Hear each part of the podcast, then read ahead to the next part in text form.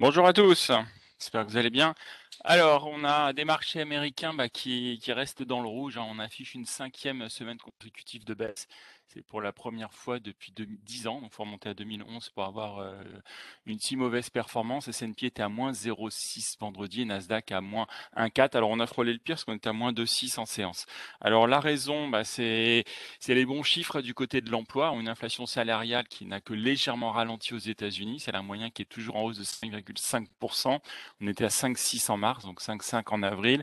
On a un taux de chômage qui reste stable à un niveau bas, 3,6%, et des créations d'emplois toujours plus importantes qu'attendues pour le mois d'avril. Donc on a une, euh, euh, si on a une surperformance pardon du secteur pétrolier, produits ménagers et beauté, on a par contre une forte correction euh, côté des valeurs tech, côté du retail alimentaire, mais aussi équipement pour la maison et les vêtements. Et ce dans un dans des volumes qui sont nettement supérieurs à la moyenne, 9% pour le S&P et 7% pour le Nasdaq. Alors à côté de ça, vous avez un Bitcoin qui perd 4,3%. C'est un mode des risques complet pour les marchés. On est encore en baisse ce matin, moins 1,6 à plus de 33 684 euh, dollars et on a des taux 10 ans qui grimpent hein, puisque le 10 ans américain est à 3,13%. Euh, en parallèle, vous avez toute une série de mesures qui ont été annoncées euh, ce week-end contre la contre la Russie. On a le, le G7 qui, qui s'engage à supprimer progressivement les importations de pétrole russe et vous avez également les autorités américaines qui interdisent aux sociétés de conseil et d'audit de travailler avec des groupes russes.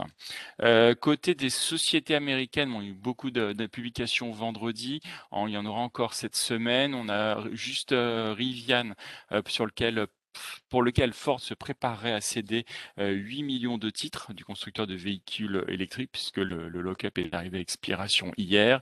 Et vous avez Nvidia qui devrait payer un peu plus de 5,5 millions de dollars dans le cadre d'un accord avec la SEC euh, suite à des accusations de non-divulgation de la très forte hausse de demande de la part de mineurs euh, de crypto pour ces cartes graphiques.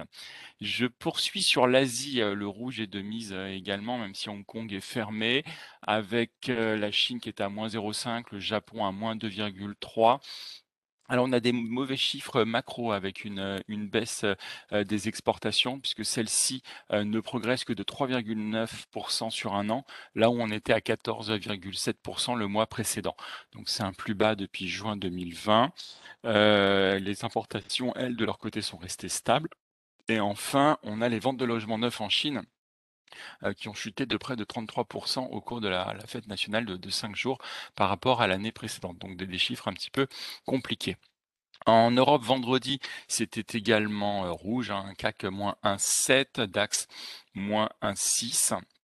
Euh, ça a été surtout pénalisé pour le stock 600 par euh, le secteur immobilier, euh, alors qu'à l'inverse, vous avez eu les bonnes publications de, de Stellantis qui a entraîné un peu l'ensemble du secteur. Donc Stellantis était en hausse de 3,3% ou Forestia plus 2,6%. Euh, en termes macro, je note juste que la, en France, euh, euh, une publication dans les échos, notamment ce matin, souligne que les produits alimentaires ont augmenté de 3% sur un an et que l'inflation pourrait se poursuivre et atteindre 10% d'ici la fin de l'année. Et enfin, euh, BCE, vous avez Christine Lagarde qui exclut une stagflation en zone euro.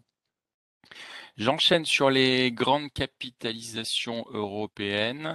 Euh, vous avez Infineon qui, pour le moment de sa publication, donc relève son objectif euh, de marge de son activité segment à, à plus de 22%, alors qu'il était légèrement inférieur à 22% euh, jusqu'à présent. Vous avez un ministre allemand des Transports euh, qui prévoit une subvention assez forte en Allemagne pour les voitures électriques et il souhaiterait relever la prime à 10 800 euros au lieu des 6 000 aujourd'hui versés.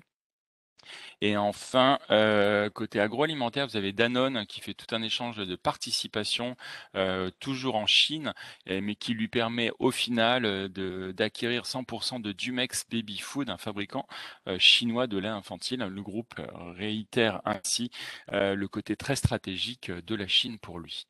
Et enfin, je terminerai avec le secteur bancaire européen, où on estime que l'ensemble des établissements bancaires européens ont passé un, environ 5 milliards d'euros de provisions, élément exceptionnel pour le premier trimestre suite à la guerre en Ukraine. Euh, Nantes pour les mid and small? Oui, bonjour. euh, CGG qui publie ce matin des résultats trimestriels à 153 millions d'euros en baisse de 28%. Cette déception provient essentiellement des activités sensing and monitoring dont les ventes ont reculé de plus de 70% sur le trimestre en, raison d'un effet de base particulièrement défavorable et des ventes décalées. Toutefois, le management maintient ses guidance avec une croissance de plus de 10% de son chiffre d'affaires ainsi que des ventes stables en équipement sur le semestre Deuxième semestre, autant pour moi. Heu, j'enchaîne avec, heu, Fountain qui annonce un partenariat signé avec, son confrère Quash afin de régler son sujet recrutement. Ce partenariat s'étend sur toutes les infrastructures et le personnel qualifié pour répondre aux besoins des 3 bateaux MY4S, MY5 et MY6. Pour rappel, ces bateaux sont des bateaux allant de 400 000 à 1 million d'euros en fonction des options et j'en terminerai par le lancement ce matin de l'introduction en bourse de Life, société qui est producteur et fournisseur d'énergie d'hydrogène verte renouvelable pour la mobilité et l'industrie. IPO ouvert du 9 mai au 20 mai. C'est tout pour nous. Merci Benoît. Pour euh, poursuivre sur les changements de recommandations EuroAPI, donc un nouveau, nouvelle introduction en bourse, euh, JP Morgan euh, entame son suivi avec une recommandation à surperformance avec un objectif de cours à 17 euros. Vous avez Nestlé sur lequel Goldman Sachs relève son objectif à 144 francs suisses et Adidas, Jeffries qui reste à l'achat avec un objectif qu'il ramène de 250 à 235 euros. Euh, côté agenda, aujourd'hui, nous aurons à 16 heures aux US les stocks de grossistes. Lionel, pour le point technique. Oui, bonjour. Euh, la correction qui se poursuit euh, en, fin de semaine dernière avec encore une fois la moyenne mobile 20 jours baissière hein, qui a coiffé les rebonds du 5 mai, du 29 avril. Euh, et euh, une résistance même plus proche que celle-là, c'est le gap baissier qu'on a ouvert vendredi qui se situe vers euh, 6350. Ce matin en préouverture, on se situe environ sur les plus bas de la séance de vendredi, donc euh, autour de 6213. Pour ce qui est du prochain support, il s'agit du retracement de, de 62%, un retracement de Fibonacci 62% de toute la hausse du 7 mars au 29 mars qui se situe euh, aux alentours de 6150 points. Bonne journée. Bonne séance à tous.